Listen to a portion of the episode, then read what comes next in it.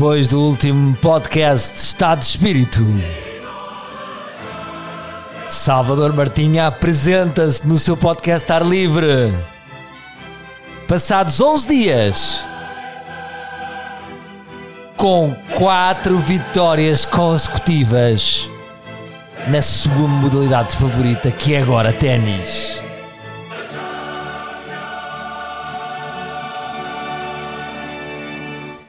Malta, não vos posso mentir. Depois daquele último pod em que muitos de vós me enviaram mensagens, Salvador, sentido triste e vocês próprios me deram soluções. Quão masculino é dar soluções quando alguém desabafa? Um, e agradeço todas as vossas soluções, mas já estava na recuperação. Eu, ao transmitir-vos a minha dor e o meu estado de espírito, já é quase como quando se vai abaixo e se salta, não é? Para saltar é preciso tocar no chão, aí foi. E aquele podcast foi o início da minha recuperação.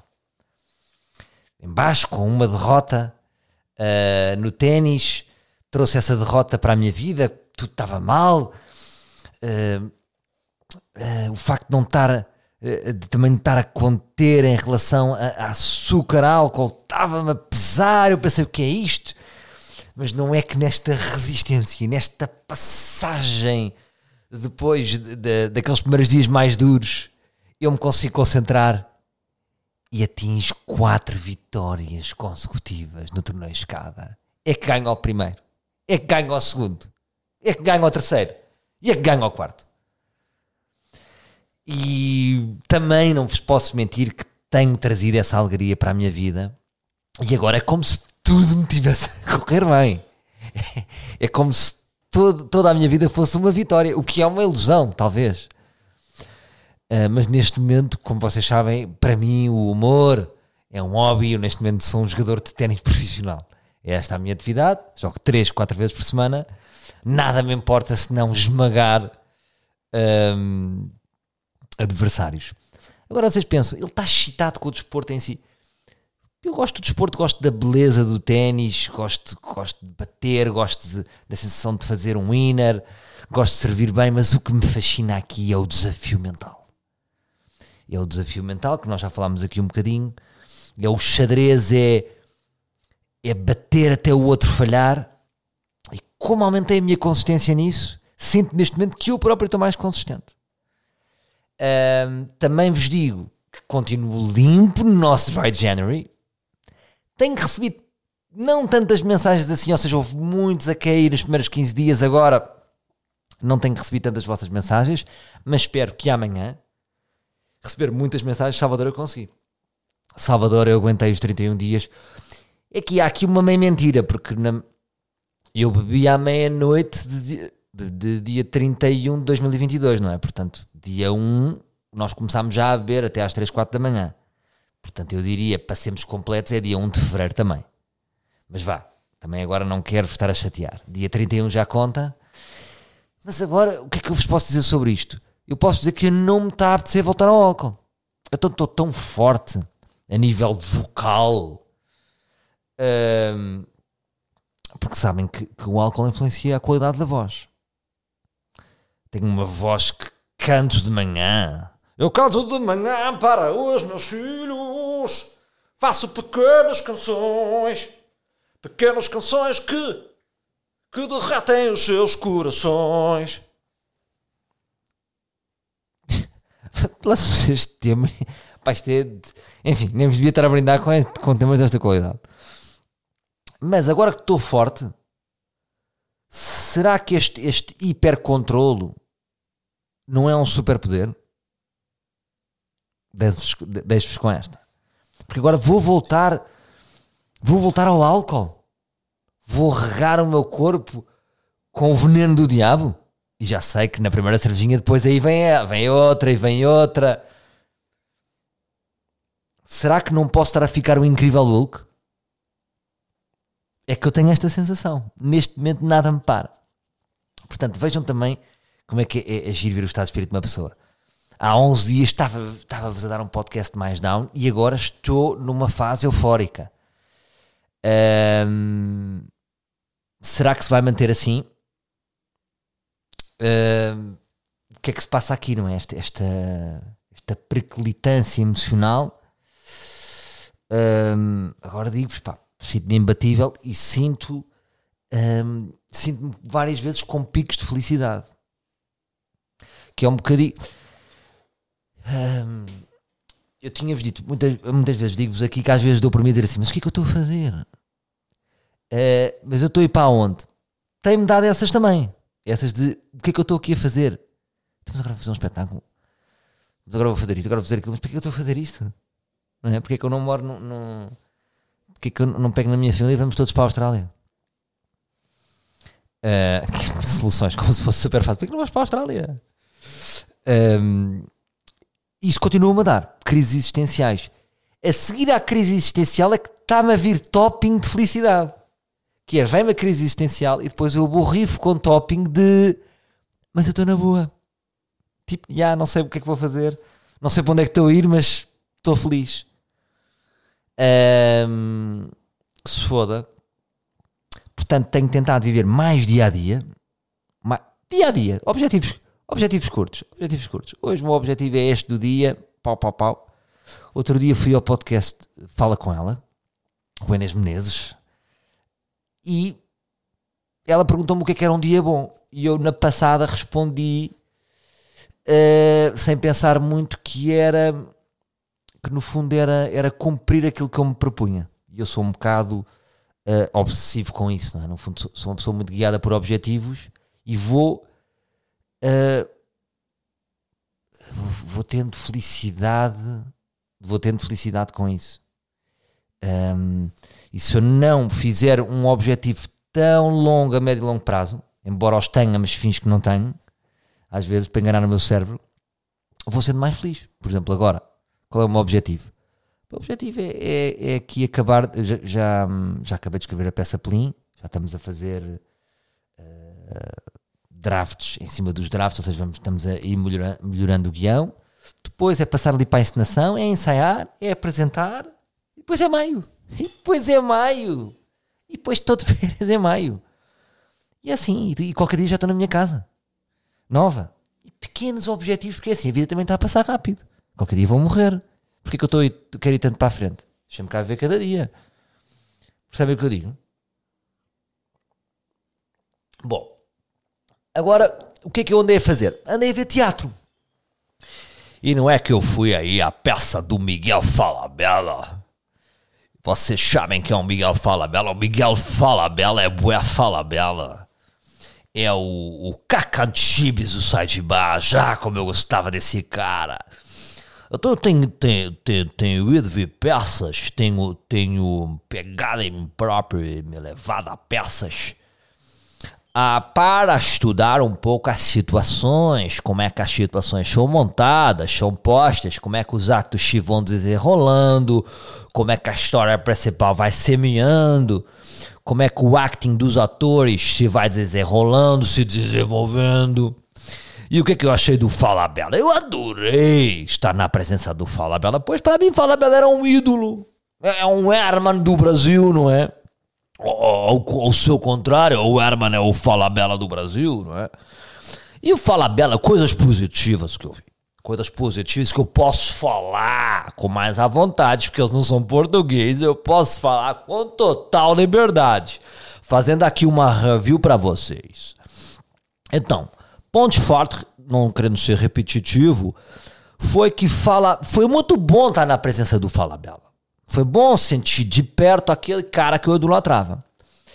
Um, o espetáculo em si uh, foi. Uh, não, o acting, o acting do Falabella foi exatamente Falabella. O Falabella não fez nada que eu não tivesse já visto Falabella fazendo sai de baixo, ou mesmo no personagem do Falabella. É um pouco como o Ricky Gervais uh, o Ricky Gervais é um pouco sempre o Ricky Gervais. Talvez eu, não me querendo comparar, obviamente na minha escala pequenina, de ratinho de ratatouille português, eu também sou sempre Salvador. É uma coisa, por isso eu vos falo, quer dizer, por isso eu, eu penso na minha retirada, porque nós somos sempre nós. As tantas já cansa. Mas Fala Bela não me cansou, porque eu gosto de Fala Bela, portanto, a minha ida a Fala Bela foi também uma visita de estudo, mas foi também uma celebração pelo aquele cara que eu tanto gostava. Fala Bela é aquela acting, é se irrita, quando se irrita é engraçado, quando se vitimiza é engraçado, é malandro é engraçado, é muito entre o malandro exaltado e, e, o, e o personagem que se vitimiza. A peça em si era uma peça muito simples, é, é acerca de uma mentira, de um casal que vai lá à casa, jantar à casa do Falabella e de uma gostosa, que eu agora não me estou lembrando o nome, que é Denise. Uh, me deixa ver aqui no, no Também não quero tá para você. Deixa me ver aqui no, no, no Insta do Falabella. Eu sei que o meu brasileiro, meu brasileiro é rude, não é? É um broken Brazilian. Então deixa eu ver aqui no Falabella. Ah, eu, sei, aqui na. Eu adoro dizer fala bela, não sei se vocês já entenderam, não é? Ah, é uma gostosa que era a. Eu não sei o nome dela, porque ela tem um Insta de frente. Peraí, me deixa. É, não sei se é Alexandra, não. Não aparece? Caraças! Fala Bela, você. Ah, é. É Danielle Winitz que é, que é uma gostosa, que, que agora já é meio milf, mas eu sempre adorei ela. Pequenina, com uma sardinha enxuta. E é engraçada, né? Como as brasileiras são. Bom, então, esse era o casal principal, a Daniela e o Falabella, e iam receber uns amigos. Só que, entretanto, eu não quero fazer spoiler, é, a, a Daniela tinha visto um, uma situação que não tinha gostado sobre o casal. Depois era se ela no jantar ia contar ou não a verdade, toda a peça. Essa é minha assim. É, uma peça muito simples.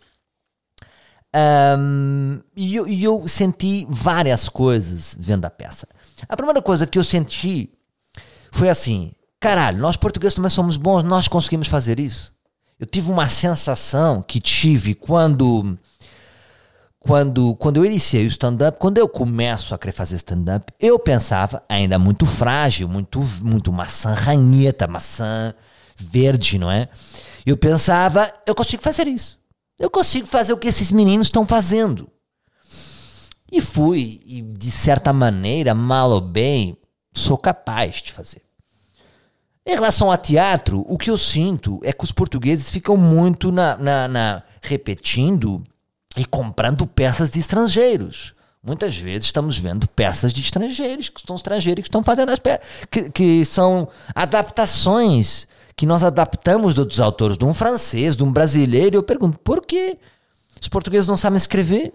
A peça que eu vi, a peça Mentira do Fala Bela, é uma peça que podia ter sido escrita por portugueses. É uma permissão muito simples, um casal que vai jantar à casa do outro e estão falando da verdade, da, da verdade e da mentira. Está tá acessível a nós. Nós temos que nos juntar, temos que nos fundir, temos que nos foder uns com os outros para dar à luz ideias novas. Portanto, senti isso logo, tipo, eu quero fazer mais disto. Não é que eu não gosto de stand-up. Vocês não, não interpretem minhas vezes stand-up como eu não gosto. Eu gosto de stand-up, claro que eu gosto, mas eu quero fazer coisas diferentes também, coisas diferenciadas. Por que, que o stand-up tem tanto sucesso? Consegui vir naquela peça não só nessa peça e noutra peça que fui ver, que é a Noite dos Reis, já vou fazer, já vou fazer sem sotaque a minha review da, da Noite dos Reis, no Teatro da Trindade. Uh, que o stand-up tem, tem tido tanto sucesso? Porque as pessoas riem pra caralho stand-up. É que nem se compara. Eu, eu, te vou falar uma coisa, e eu sou bom público, eu não falo a bela, eu e minha mulher, que é riso fácil, minha mulher ri, ri fácil, às vezes até desconfortável, porque mostra dentes que eu não conheço. Um, nós rimos quatro ou cinco vezes. Rimos quatro ou cinco vezes. O público aplaudiu uma, duas vezes uma, aquele aplauso de, que vem no, no, numa avalanche de, de gargalhada. Comparando com o stand-up, de vários stand-ups portugueses, diria 10, 15, esses stand-ups têm muito mais hipóteses das pessoas rirem. De facto, o, o, o, a stand-up está feita de uma maneira em que as pessoas riem do princípio ao fim. Uma peça de teatro não é assim tão líquido, digo eu. Portanto, ri quatro, cinco vezes não vale a pena. Tive mais atento aos actings.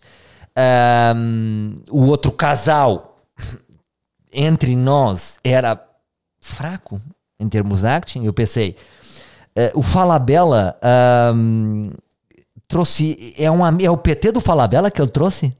Que, tá, que, tá, que aproveita e ele vai ficando sarado e, e também o bota na peça, porque é um ator fraquíssimo sem graça, sem muito carisma, me perdoa, também estou só dizendo isso porque sou português e sei que eles não vão ouvir esse podcast. Jamais diria agora de uma peça de português esse tipo de coisa.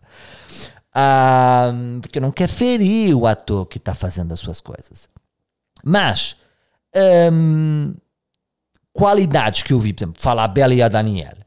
Boa presença, grande voz. Eu pensei, porra, o cara o, o falar o Falabella, que é muito Falabella, tem uma voz do caralho. Que adorava ter a voz do Falabella. O Falabella, quando fala, parece um terremoto da escala de Richard. Não é? É, é, é o 4.2, 5. Sempre que ele fala, a sala treme. As vulvas tremem. As zonas pélvicas tremem.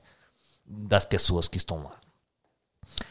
Um, mas pronto, uma peça simples, premissa simples, um cenário simples. Um, gostei, gostei, gostei de ter ido, mas eu, eu senti, e agora vocês vão, vão, vão dizer, Salvador, lá está você saindo do chão. Eu dizia, eu consigo fazer uma igual a minha. Te digo isso.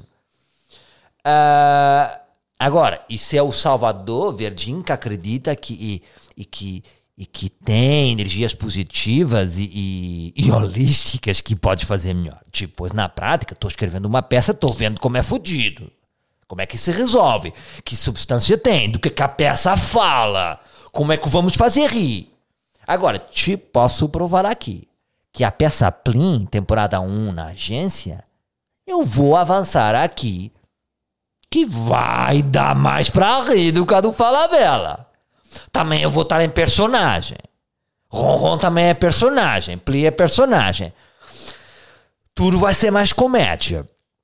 Mas uh, gostava que entrássemos nessa. Vamos, vamos fazer peças. Vamos fazer peças de cara limpa, peças de personagem, fusões. Acho que pode ser rico e acho que nós podemos fazer. Por que, que no Rio, neste momento, não estão fazendo uma peça? Uma peça escrita pelo pelo Zé Diogo Quintela, por exemplo. Avancei esse nome assim que me surgiu. Por que não? Também fiquei com uma vontade do caralho de escrever para outros. Me imaginei de cigarrilha e óculos sendo escritor de peça. Sendo o que que faz Salvador? Escreve três peças por ano. Adoro escrever, adoro criar. Tem sido maravilhoso escrever essa peça com o João Maria. E depois a performance é outra coisa. É, é, tanto é, vai ser gratificante se correr bem, obviamente, como é violenta, como é, vai sair de mim a pressão, a construção do personagem. Gostaria de oscilar a minha vida entre performer e escritor. Me vejo escrevendo peças.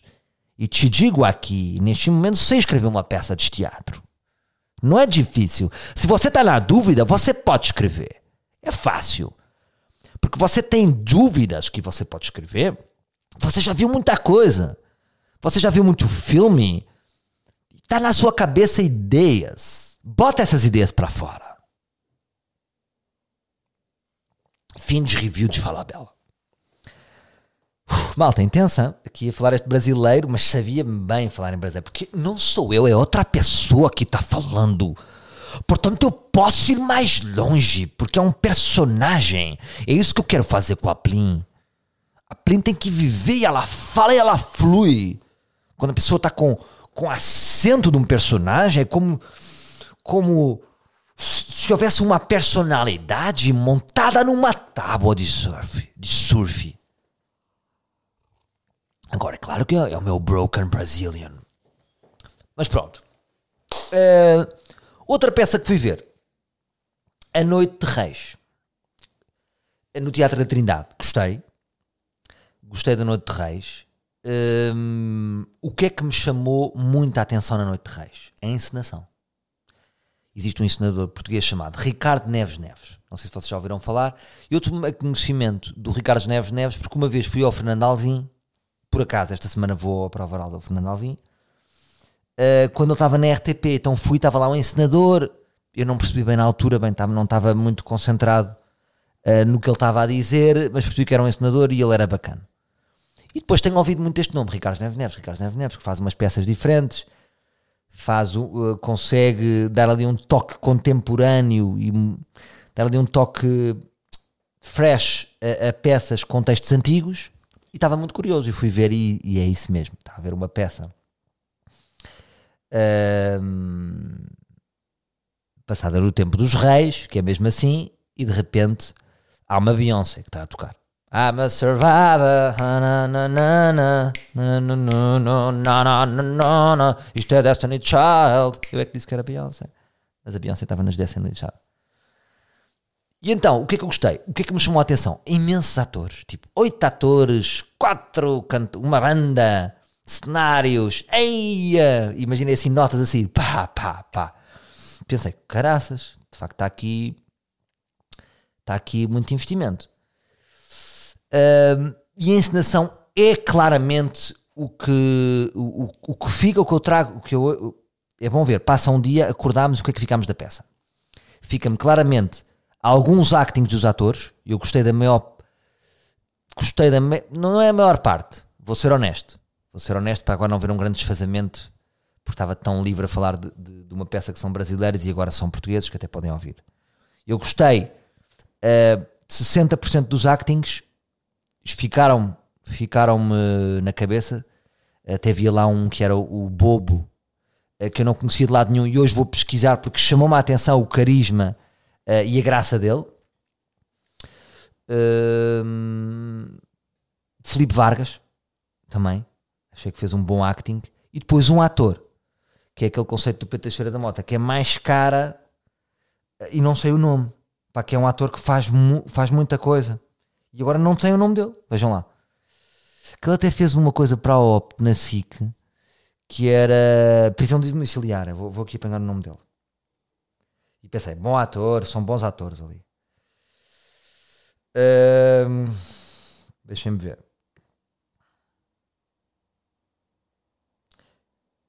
Prisão, desculpa lá. Domiciliária.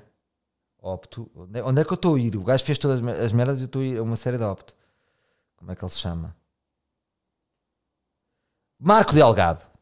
Marco Delgado, bom ator. Depois também estava o Manuel Marques e o Luís Aleluia que faziam ali uma pareira de, também de, de, de comédia. Portanto, bons actings, eh, bem encenados, vê-se quando é que está divertido a fazer aquilo. São textos difíceis, não é? Porque são, porque são de grande eloquência são muito pomposos, não é? Eh, e isso para mim é uma dificuldade a acompanhar a peça, que é os textos às vezes são tão complexos. Eh, não é os textos em si, são, é a grande eloquência, percebe? É a pompa daquelas falas da época, às vezes eu que tenho déficit de atenção, desligo e ligo. Um, mas fiquei impressionado também como eles entregavam com vozes potentes e altas os textos. E sem dúvida que aquele encenador é um encenador com personalidade. Então fica evidente as suas inúmeras soluções e há muitas gargalhadas de encenação, que é uma coisa que é engraçado. Um, eu sinto que o público no final uh, acabou por rir mais das soluções de encenação, coisas que aconteciam desde. Agora não, não quero estar-vos a dizer o, que se passava, mas de soluções das tantas. Ah, não posso dizer porque ia estragar. Uh, mas com a projeção, com a luz, com, com, o palco tem, uma, tem portas que se abrem, aparecem coisas lá dentro. Então o encenador brilha muitas vezes. O que é interessante, não é? Porque também o que me levou à peça foi. Estava a ouvir muito que era a encenação, era a encenação, era a encenação. Isso é giro. Um, há público de atores, de, de, de de realizadores e também haver público de encenadores, não é? A pessoa vai atrás daquela encenação e da forma como aquele encenador conta. Porque achei realmente que ele trabalha bem e que acho que é um encenador um, a ter em conta. Outra coisa que eu reparei, até queria falar, depois não tive a oportunidade de falar com ninguém, queria falar com, trocar uma bola com um amigo ator mais experiente do que eu, uh, para saber o que é que eles acham disso. Eu não sei em que género é que aquela peça entra-me. Eu diria que é uma comédia. Mas, uma vez mais, uh, um, senti o que também senti no Miguel Falabella. Achei que a peça era mais interessante que a do Miguel Falabella, sem dúvida. A peça do Falabella vive mais do Falabella. Esta vive realmente mais de, de, de uma construção e de como foi montado. Está, ali, está muito mais trabalho ali na Noite de Reis. Uh, mas uma vez mais, eu digo-vos, eu não, eu não me ri mais de 10 vezes. Nem o público se ri mais de 10 vezes. Uh, quando eu digo rir, não é que não se riam várias vezes, mas tipo aquelas gargalhadonas 10 vezes. E de facto, penso assim: pois é, já percebi porque é que o stand-up está na moda. Porque de facto é uma experiência. A pessoa sai de uma sala passada uma hora no stand-up e ri muito mais vezes. Efetivamente. Agora não estou a comparar, e agora alguém está do teatro a ouvir e pode estar a achar este um atrás. É uma proposta diferente, não tem nada a ver. Uh, não tem nada a ver. O, o stand-up é muito mais simples. Um, nada, não, não, não, não, queria comparar, quero só comparar a experiência de rir. Isso eu posso comparar, não é? Um, e, mas depois pensei, estava a comentar que era um, o encenador nem os atores poderiam fazer rir mais com aquele texto, não é? O texto também tem as suas piadas já escritas e as suas zonas para rir. Um, portanto, acho que aquela encenação daqueles atores conseguiram até, quanto muito, melhorar um, as gargalhadas que existiam. Não haveria mais, não há mais, não há muito para rir digo eu. Uh, ou seja, o espetáculo, vocês estão todos durante o espetáculo com um sorriso, mas não é um espetáculo que a pessoa diga, bem, parti-me a rir do princípio ao fim. Mas isto é a minha opinião, por acaso não cheguei a falar com ninguém, não sei o que é que as pessoas sentem em relação a isso, e também qual é que é o objetivo do encenador e daquele grupo. É tipo, vamos fazer uma peça para as pessoas se rirem do princípio ao fim, vamos fazer uma peça para as pessoas se divertirem, que é outra coisa, um, e estava a pensar sobre isso, ou seja, estava a pensar pela primeira vez, não, não, não tenho um pensamento profundo sobre isto. E quando no, no, no stand-up é mais tipo, não, não estamos aqui a brincar, manos. Vocês vão entrar aqui na sala e vão levar um tarião de riso do princípio ao fim. Quais são os objetivos na cabeça do encenador uh, uh, e de quem montou o espetáculo? O que é que pretende uh, o que é que pretende do público? Uh, e para mim não é tão claro isso, ou seja, não, não sei responder. Um, e também penso, tu fala a Bela, o que é que ele pensa também da peça, qual é que é o objetivo? É tipo, bem, a peça é mesmo para partir a rir, uh, é uma peça para refletir sobre a mentira dos casais. Uh, fiquei um bocado na dúvida. Portanto, acho que nesse sentido o stand-up, sendo muito básico, sabe uh, perfeitamente ao que vem. Portanto, diria que o stand-up não é não é experimental. Uh, e diria que na noite, uh, na noite de Reis está ali a acontecer uma experiência e isso tem o seu valor, não é? Sobretudo na forma como a encenação, como é uma coisa que se passa numa altura dos Reis, mas estamos sempre ali a ter toques um, ehm, modernos. Por exemplo, houve uma piada, vou dizer, vou dizer aqui, não digam a ninguém que eu disse, rime, rime porque às vezes alguém diz ah, e um diz burger. Rime ali no, no, com aquelas roupas não estou a ver na altura dos reis alguém dizer hambúrguer. Um, esse tem ali momentos muito frescos. E talvez esse seja então o objetivo. Então vamos contar isto de uma maneira fresca. Um, pronto. No fundo foi esta, estas minhas relações de teatro. Agora, no teatro o que é que eu senti? O público é muito mais velho. Imaginem, na peça do Miguel Falabella, a pessoa mais nova da sala era eu. Olhava à minha volta, não via ninguém mais novo do que eu. 40 para cima. Na Noite de Reis também tenho a sensação, eu acho que o teatro é muito 40. O teatro é muito 40, não é? 35 para cima, 40. As pessoas já querem ir ao teatro, não é? Divirtam-me. Já dei muito esta vida, agora divirtam-me. Agora, como eu me sinto bem no teatro? Sempre me senti bem em salas de teatro há ali uma magia, o tempo para e aquele grupo de pessoas está a partilhar um momento um, e está a estamos a crescer juntos, não é? Estamos todos a ter aquela experiência. Sente uma boa ou uma má experiência. Um, é um grupo a crescer junto, não é? É, é um efeito grupo a crescer junto.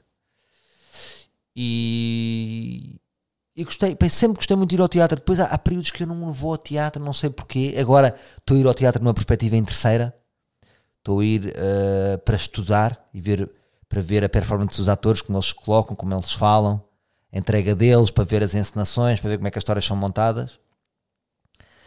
Uh, mas isso é engraçado, não é? O que eu acabei de dizer, viram? Agora eu fui ao teatro porque fui de uma forma em terceira.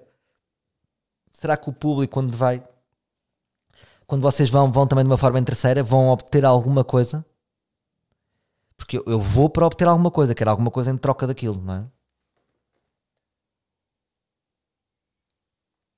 Mas pronto, fiquei com muita vontade de fazer mais peças.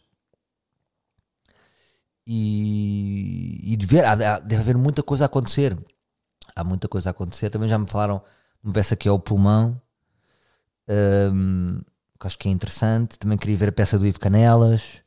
Há muita coisa boa a acontecer e sinto-me bem, no fundo. Há qualquer coisa. Que, que, uh, há uma ligação para mim entre o teatro e os livros um, e, e, cinema e net. Não sei explicar. A experiência do teatro e, do, e de ler um livro é mais pura. Um, dá-me uma sensação de felicidade. Eu sempre que leio, agora tenho voltado a ler um bocadinho mais. Estou a ler aqui um livro até partir convosco. Quem me dera ser uma onda, de Manuel Rui. Isto foi uma tia minha que me disse, muito divertido. E por acaso estava a pensar e disse logo: olha, isto também dá para ser uma peça de teatro. Pá, que é a história de uma família uh, angolana que de repente decidiu levar um porco para casa. Só isto é uma premissa para uma peça, não é? Imaginem, de repente metem um porco em casa e as pessoas do prédio querem. Eles têm um, um porco em casa. Então isso cria um problema no prédio. E vão lá fiscais ver se está um porco ou não está. E pensei isto, isto para teatro deve ser giro. E quando eu leio, sinto uma enorme felicidade. E quando vou ao teatro também sinto uma enorme felicidade. E quando vou ao cinema, sinto uma enorme felicidade. Quando estou na net, não sinto uma enorme felicidade.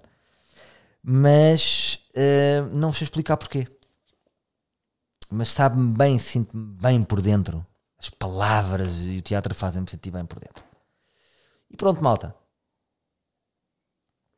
Hoje foi as minhas conversas sobre teatro.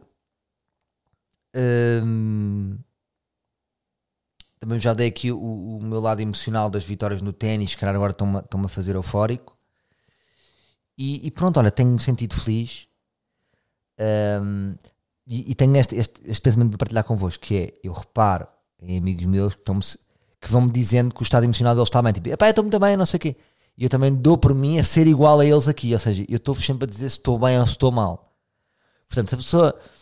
Quando alguém está sempre a dizer, não, eu estou bem, é porque já não teve bem, não é? Uh, estou constantemente a, a, atualizar os meus estados emocionais como se fosse importante para vocês saber se eu estou bem. Mas no fundo nós temos todos isto uns com os outros, não é? Parece que andamos aqui a vigiar-nos, vivemos ao abrigo uns dos outros a ver se estamos bem. E vamos comunicando uns aos outros se estamos bem. Um, e pronto, malta. Gosto de vocês. Um beijinho grande. Um, obrigado por me terem acompanhado no Dry January. Parabéns a quem conseguiu. Na próxima vez que falarmos já acabou. Eu, dia 1 de fevereiro, tenho a festa de anos do Nuno Alberto, do Príncipe Alberto, que calha mesmo bem, calha mesmo no dia a seguir ao fim, não é? Parece que ele fez propósito. Uh, eu não sei, eu não estou com vontade de beber. Uh, depois digo-vos como é que correu. Dei os parabéns ao Nuno Alberto, se puderem. Que ele adora, não é? Sabem como ele adora a fama. E. E pronto, pá. E no, e no fundo é isto. Hoje foi mais aqui a partilhar uh, o teatro convosco. Vão ao teatro e partilhem comigo também peças que viram e, e vamos falando. Está bem, malta? Sinto dizer mais alguma coisa qualquer. Ah, uh, em breve, para a semana, eu vou lançar mais datas da Plim uh, em Lisboa. Vou também um, abrir um bocadinho. Não vou fazer muitas datas, não vou fazer uma tour gigante, mas queria abrir um bocadinho. Porque desde 2019 que eu não que tenho feito muito Lisboa Porto, Lisboa Porto, e não me quero esquecer de um, do país. E vamos aí uma, uma Coimbra, uma, uma Guimarães, um, um Algarve, um Aveiro, uma Faro, um Portimão, um Aveiro. Estamos a ver aí quatro ou cinco datas para abrir a Plim. Não sei se haverá uh, interesse da Plim pelo país. Não sei se é uma coisa mais urbana. Estou curioso para ver também isso. Mas pronto.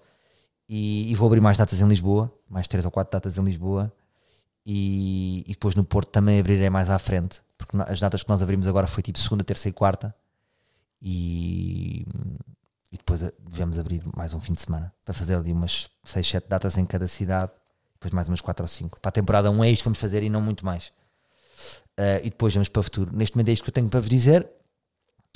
Uh, não tenho assim mais nada para vos dizer de, de, projetos. Só que fui ao podcast Fala com ela, fui também ao podcast do Tiago Almeida, cá de estar a estrear. Uh, e vou agora, sexta-feira, à prova oral. É isto que eu tenho para vos dizer. Tenho jogado ténis, uh, tenho sido bom pai, acho que tenho sido um bom marido uh, e acho que vou para o céu neste momento. Está bem? Então vá, malta. Um beijinho e até para a semana.